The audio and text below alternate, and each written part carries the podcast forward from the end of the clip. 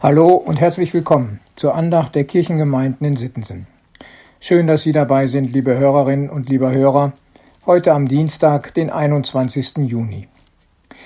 Der Hintergrund von Losung und Lehrtext für heute ist die spannende Geschichte, in der Jesus im Tempel ist und, salopp gesagt, mal so richtig aufräumt. Diese starke Emotion und auch Art von Gewalttätigkeit möchte man Jesus vielleicht gar nicht zutrauen. Eher schätzen die Menschen seine ruhige, seelsorgerliche und warmherzige Art, auf andere zuzugehen. Doch hier zeigt er seinen Ärger über die Händler und Geldwechsler, treibt sie aus dem Tempel, indem er Tische und Bänke umwirft. Der Tempel soll ein Haus des Gebetes sein, sagt Jesus. Und im Matthäusevangelium wird dann weiter berichtet, dass Jesus Kranke heilt, und dann sind da offensichtlich auch Kinder dabei, die im Blick auf die Wunder Jesu überschwänglich rufen, Gepriesen sei der Sohn Davids. Das ist der Lehrtext für diesen Tag.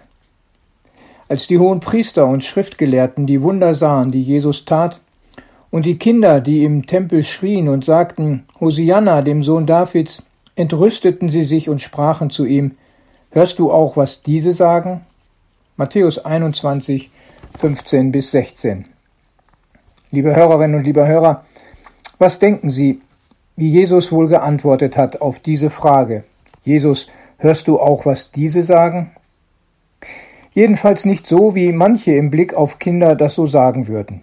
Ach, das nehme ich nicht so ernst, das sind ja nur Kinder. Lasst sie doch reden, das ist nicht so wichtig. Nein, ganz im Gegenteil. Jesus antwortet mit einem Wort aus der Schrift.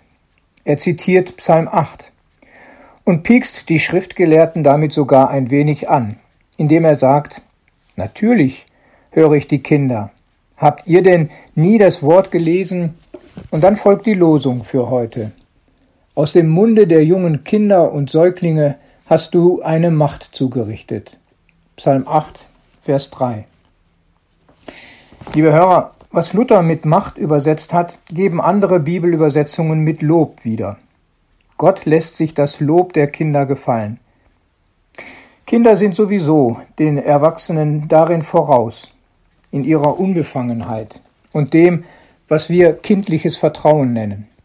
Wir, die sogenannten Großen, machen uns viel mehr Gedanken und stehen uns manchmal selbst im Wege, wenn es darum geht, zu staunen, sich zu freuen und wunderbare Dinge zu loben, beziehungsweise dabei an Gott zu denken und ihn dankbar zu preisen. Ich entdecke das immer wieder bei meinen Enkelkindern. Da überrascht zum Beispiel der Fünfjährige beim Versteckspiel. Seine Schwester hat sich so gut versteckt, dass sie lange nicht gefunden wird, und die Oma sagt, das gibt's doch nicht, sie kann doch nicht unsichtbar sein. Und da sagt der Bruder, nein Oma, unsichtbar ist nur Gott. Aber er ist trotzdem da und sieht uns und kennt auch das Versteck. Liebe Hörerinnen und lieber Hörer, das wünsche ich mir manchmal, dass ich so selbstverständlich und unbefangen von Gott sprechen kann, ganz echt und ehrlich, ohne die Überlegung, was denken wohl die anderen, die mich jetzt hören und sehen. Und das wünsche ich Ihnen, dieses kindliche Vertrauen und ganz viel Freude und Dankbarkeit für Gottes Gegenwart.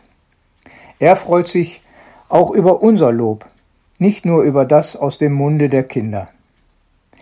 Herzlich grüßt Sie, Ihr Pastor Ralf Schöll.